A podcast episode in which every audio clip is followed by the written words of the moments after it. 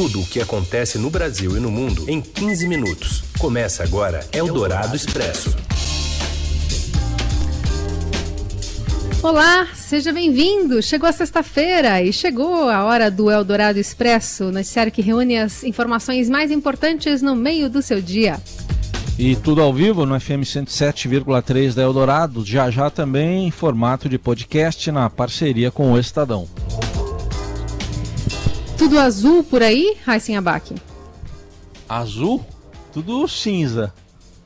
No céu. É, né? É, tá. O sol se escondeu. E aí? Tudo cinza. Cinza. Aqui também. Também tá tudo cinza por conta dessa fumaça do Pantanal que começa a chegar aqui em São Paulo. A gente vai falar sobre isso e muito mais na edição desta sexta, dia 18 de setembro. O desemprego bate recorde na pandemia e atinge 13 milhões e 700 mil brasileiros, segundo o IBGE. A maioria das agências do INSS no país continua sem médicos peritos desde a reabertura na segunda. Mais de um milhão de segurados estão sendo prejudicados. E ainda a fumaça de incêndios do Pantanal que dificultou o pouso do presidente Bolsonaro no Mato Grosso e que pode causar chuva com fuligem em São Paulo. É o Dourado Expresso. Tudo o que acontece no Brasil e no mundo em 15 minutos. A reabertura das agências do INSS deflagrou uma guerra entre órgãos do governo e os peritos médicos federais em torno de protocolos a serem seguidos devido à pandemia. O impasse está prejudicando cerca de um milhão de brasileiros que aguardam a perícia para receber o seu benefício. A Associação Nacional dos Peritos resiste a retomar os trabalhos presenciais sobre a alegação de falta de condições sanitárias contra a doença, o que o governo nega. As agências do INSS estavam sem atendimento presencial desde meados de março e voltaram a funcionar na última segunda-feira, mas sem a perícia. Embora o governo tenha permitido a concessão antecipada de benefícios como auxílio doença e o BPC, pago a idosos e pessoas com deficiência de baixa renda, apenas com a apresentação de atestados ou outros documentos, cerca de 600 mil brasileiros não conseguiram a antecipação do auxílio e outros 500 mil que requerem o BPC por deficiência dependem de perícia. O governo ameaçou descontar os dias parados dos peritos, mas poucos compareceram ao trabalho também nesta sexta. Eldorado Expresso.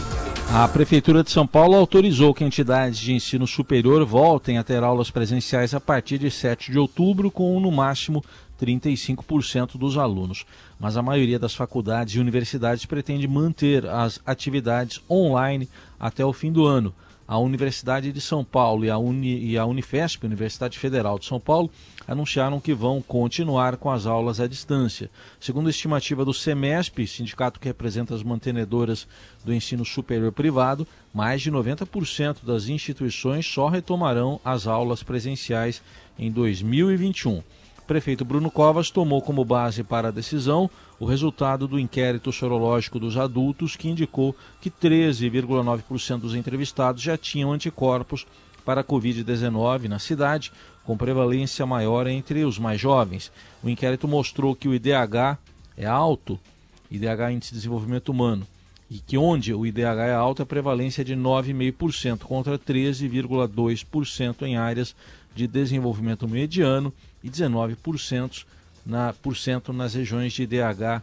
baixo. Durante a divulgação da pesquisa, o prefeito Bruno Covas disse que a Covid-19 destaca as desigualdades sociais. Uma doença que traz luz à desigualdade social que nós temos na cidade de São Paulo. Então, maior índice de prevalência entre eh, os locais de menor IDH, entre a população menos escolarizada, entre pretos e pardos em relação aos brancos, nas residências com maior quantidade de pessoas, mas aí não pode deixar eh, de destacar que nesse último inquérito houve um aumento de 53% do número de casos nos distritos de maior IDH e um aumento de 100% na região centro-oeste. Então, que é exatamente das regiões mais ricas da cidade. A Prefeitura também definiu a volta de atividades presenciais extracurriculares em escolas públicas e particulares a partir de 7 de outubro, com no máximo 20% dos estudantes nas unidades. O retorno, no entanto, não é obrigatório e as aulas presenciais só devem ser retomadas na cidade a partir de 3 de novembro. E há pouco o governo de São Paulo, o governador João Dória, anunciou que as aulas do ensino fundamental deverão voltar no dia 3 de novembro no estado de São Paulo, mas que isso depende também de uma decisão das prefeituras. E, e reafirmou o governador Dória que as aulas do ensino médio e da educação de jovens e adultos voltam antes, no dia 7 de outubro. Eldorado Expresso. O IBGE aponta que o desemprego bateu um recorde na pandemia. Daniela Amorim, do Rio de Janeiro. Boa tarde, Carolina. Boa tarde, Heisen. Com menos pessoas empregadas e mais brasileiros buscando trabalho, a taxa de desemprego no país aumentou de 13,2% na terceira semana de agosto para 14,3% na quarta semana do mês, segundo os dados da Pesquisa Nacional por Amostra de Domicílios Covid, divulgados pelo Instituto Brasileiro de Geografia e Estatística. O resultado foi o mais elevado desde que a pesquisa teve início, em maio deste ano. A população desempregada foi estimada em 13 milhões e 700 mil pessoas na quarta semana de agosto, cerca de 1 milhão e 100 mil a mais que o registrado na terceira semana do mês. A reabertura de atividades econômicas e flexibilização do isolamento social têm encorajado as pessoas que estavam na inatividade a buscar uma vaga. Embora haja mais trabalhadores à procura de emprego, o total de ocupados encolheu para 82 milhões e 200 mil na quarta semana de agosto, o equivalente a meio milhão de demitidos em apenas uma semana. A taxa de informalidade ficou em 34% na quarta semana de agosto, ante 33,4% na semana anterior. Como aumentou a incidência de informais no mercado de trabalho na mesma semana em que houve redução na população ocupada, é possível dizer que as demissões atingiram mais os trabalhadores formais. A população fora da força de trabalho, que não estava trabalhando nem procurava emprego, somou 74 milhões e 400 mil pessoas na quarta semana de agosto, sendo que 26 milhões e 700 mil deles disseram que gostariam de trabalhar. Do Rio de Janeiro, Daniela Morim, repórter do Broadcast para a Rádio Eldorado. Eldorado Expresso. O nível de transmissão da Covid-19 na Europa está mais alto do que na primeira onda da pandemia entre março e abril, segundo dados divulgados pela Organização Mundial da Saúde. A situação é particularmente grave na França, que apresentou ontem o recorde de 10.500 novos casos em 24 horas, e na Espanha, que registrou 11.200 em um único dia. Na Áustria, que vem apresentando números tão altos quanto no primeiro semestre, o premier Sebastian Kurz admitiu que uma, uma segunda onda da pandemia já está configurada e retomou medidas de isolamento social. Eldorado Expresso. Mesmo com a disparada nas queimadas do Pantanal e na Amazônia, além de recortes do desmatamento, recortes recordes perdão, no desmatamento, o presidente Bolsonaro afirmou ontem que o Brasil está de parabéns na maneira como preserva o meio ambiente. E hoje o presidente foi até Sorriso, no Mato Grosso, para participar do início do plantio de soja e de cerimônia de entrega de títulos de propriedade rural. Em seu discurso, contou que o avião teve de arremeter por causa da má visibilidade e aproveitou para atacar aqueles que criticam o Brasil na questão ambiental. Aqui, quando o nosso avião foi pousar hoje, ele arremeteu. É a segunda vez que acontece na minha vida. Uma vez foi no Rio de Janeiro. E, obviamente, sempre é algo anormal está acontecendo. No caso, é que a visibilidade não estava muito boa. Para nossa felicidade, na segunda vez, conseguimos pousar. Nós estamos vendo alguns focos de incêndio acontecendo pelo Brasil. Isso acontece ao longo de anos. E temos sofrido uma crítica muito grande. Porque, obviamente, quanto mais nos atacarem, melhor interessa para os nossos concorrentes, para aquilo que nós temos de melhor, que é o nosso agronegócio. Países outros que nos criticam não tem problema de queimada, porque já queimaram tudo no seu país. Nós somos um exemplo para o mundo. A agenda não incluiu uma visita ao Pantanal, mas uma homenagem de representantes do setor agrícola. E a fumaça das queimadas que atingem o Pantanal chegou ao sudeste e, notadamente, à cidade de São Paulo. Isso já ocorreu em agosto do ano passado com o material particulado que veio da Amazônia. Nesta quinta-feira, uma fumaça mais espessa já era visível por toda a capital e hoje, sexta-feira, também. a expectativa é em relação à possibilidade de chuva escura, uma, uma chuva escura até o próximo domingo em todo o município, uma chuva com fuligem. Segundo a meteorologia, é possível que ocorra então essa chuva escura, ou seja, com fuligem. Dessa forma, o céu alaranjado é uma marca da chegada dessa poluição. O fenômeno já ocorreu em algumas áreas do Rio Grande do Sul no fim de semana passado e também foi visto na cidade de São Paulo em 19 de agosto de 2019. A diferença é que naquele momento as queimadas que se destacavam vinham do norte, vinham da Amazônia, e o fenômeno coincidiu uh, com uma grande frente, grande precipitação sobre a cidade lá em agosto de 2019. A perspectiva agora é de que a chuva seja menos concentrada, mais próxima do que se vê no verão. E hoje a Defesa Civil de Santa Catarina confirmou que municípios do Oeste, Meio Oeste e Planalto Norte do estado tiveram um registro de chuva contaminada por causa de partículas de fumaça provenientes dos incêndios no Pantanal. Seu dinheiro em ação. Os destaques da Bolsa.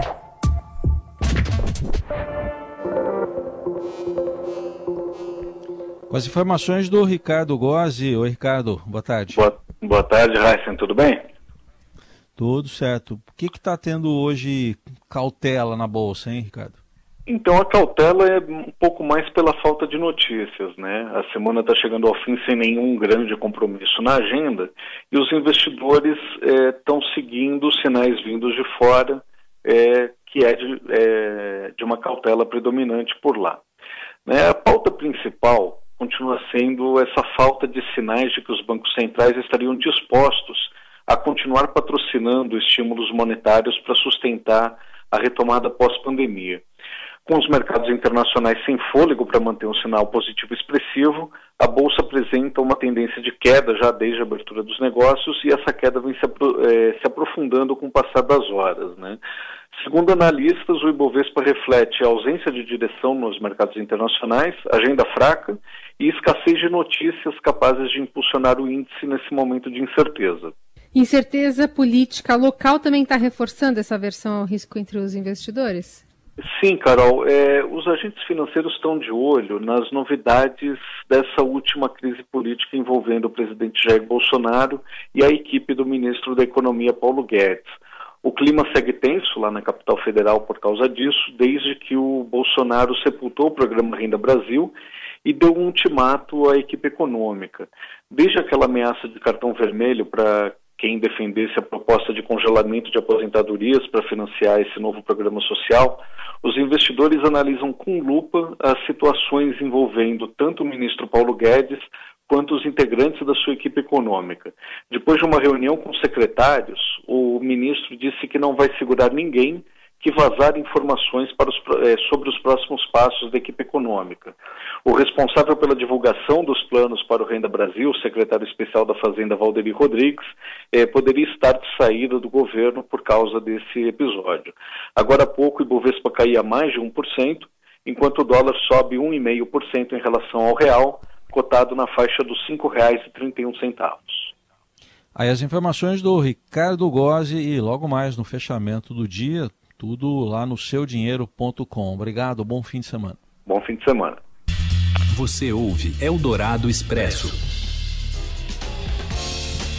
De volta com o Eldorado Expresso, as notícias mais importantes no meio do seu dia. O presidente brasileiro Jair Bolsonaro e o americano Donald Trump estão entre os vencedores da trigésima edição do Prêmio Ig Nobel, que aponta os fatos mais irrelevantes ou inusitados da ciência mundial. A homenagem foi feita nesta quinta-feira em razão da condução da crise da pandemia do novo coronavírus por esses governantes.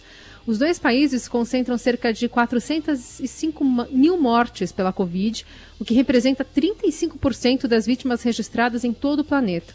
Ao longo da maior crise sanitária do último século, Trump e Bolsonaro foram alvo de críticas de especialistas ao refutarem o isolamento social para frear o contágio. Também por defender a cloroquina contra o coronavírus, embora as pesquisas provem que o remédio não tem eficácia contra a doença.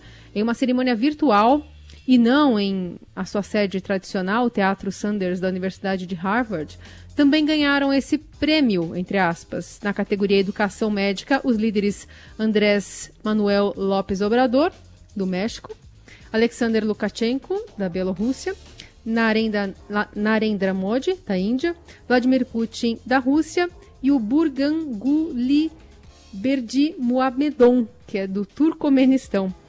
Os ganhadores não puderam ou não quiseram nos acompanhar esta noite, disse o apresentador, recordando em 2013 Lukashenko já havia inclusive recebido o Ig Nobel da Paz por proibir o aplauso em público. No lugar de espectadores, uma réplica animada do teatro se encheu de insetos que lançavam aviões de papel e depois aplaudiam. Eldorado Expresso. E com a derrota do Grêmio lá na Libertadores, os dias do técnico Renato Gaúcho podem estar contados. Pelo menos é o que diz aqui o nosso comentarista, o Robson Morelli, logo depois do apito aí. Olá, amigos! Hoje eu quero falar da condição do Renato Gaúcho no comando do Grêmio. Por que Renato Gaúcho? Porque o Grêmio faz uma partida importantíssima nesse fim de semana contra o Palmeiras lá em Porto Alegre e o Palmeiras pode sim decretar o fim de ciclo de Renato Gaúcho no comando do Grêmio. O Grêmio está pressionado, a torcida pressionou o time depois da derrota na Libertadores. Renato Gaúcho começa a ser questionado, começam a se perguntar se o ciclo dele já não acabou no Grêmio e essa partida decisiva domingo contra o Palmeiras, 16 horas, essa partida pode decretar um fim de linha do Renato. Se o Palmeiras trouxer de Porto Alegre um resultado positivo, não sei se Renato permanece eh, na frente do clube para o clássico da semana que vem com o Internacional também pela Libertadores. O Grêmio não consegue reagir no Campeonato Brasileiro, o Grêmio está mal na Libertadores, começou a retomada com derrota e o time não consegue reeditar o bom futebol de outros tempos. No começo do ano, Todo mundo apontava o Grêmio do Renato Gaúcho como um time forte para ganhar tudo na competição, para ganhar tudo na temporada. Não é isso o que estamos vendo e já teria dado tempo na visão dos torcedores do Grêmio e também de alguns dirigentes do Clube Gaúcho, de o Renato fazer esse time jogar melhor, jogar com mais pegada, jogar com mais competitividade. Então essa notícia é, pode abalar as estruturas do Grêmio se o Grêmio não vencer o Palmeiras neste fim de semana. É isso, gente. Falei, um abraço a todos, valeu! E o técnico Tite convocou a seleção brasileira hoje para as duas primeiras partidas nas eliminatórias da Copa do Mundo de 2022 no Catar. A equipe estreia na disputa contra a Bolívia no dia 9 de outubro em São Paulo, com novidades no elenco. O Gabriel Menino do Palmeiras foi chamado como opção para a lateral direita. Ele joga no meio, no lateral também. Outras novidades são o volante Bruno Guimarães, do Lyon, da França, e o meia Everton Ribeiro, do Flamengo. A lista dos convocados está lá no portal do Estadão. Eldorado Expresso.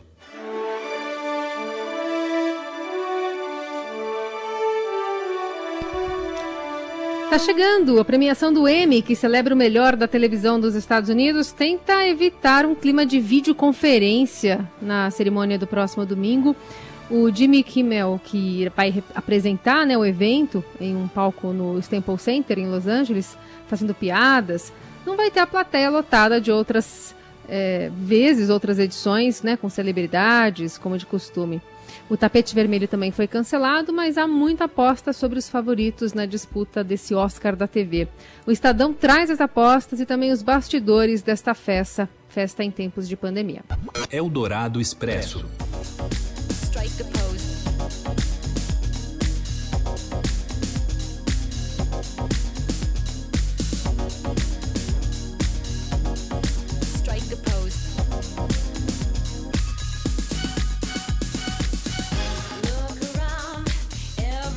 E a estrela da música pop, a Madonna, que a gente está ouvindo, vai dirigir e dividir a escrita do roteiro de um filme sobre a vida dela para a Universal Pictures. A cantora vai assinar o roteiro em dupla com o roteirista, a roteirista vencedora do Oscar por Juno, Diablo Cody. O Estadão traz também curiosidades sobre a vida de Madonna que devem estar em sua cinebiografia. Por exemplo, foi no Brasil que a Madonna teve seu maior público, 120 mil pessoas no Maracanã, em 1993. Em 2012, a história seria diferente. Madonna não estava mais no topo e os ingressos quase encalharam.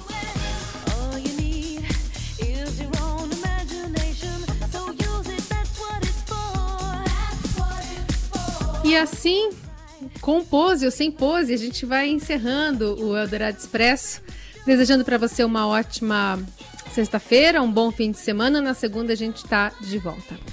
Gente aproveita também para convidar você para verificar lá, ler, acompanhar todo o material sobre os 70 anos da TV, material multimídia do Estadão, hoje 70 anos da TV no Brasil. Obrigado pela companhia em mais uma semana, gente. Até segunda.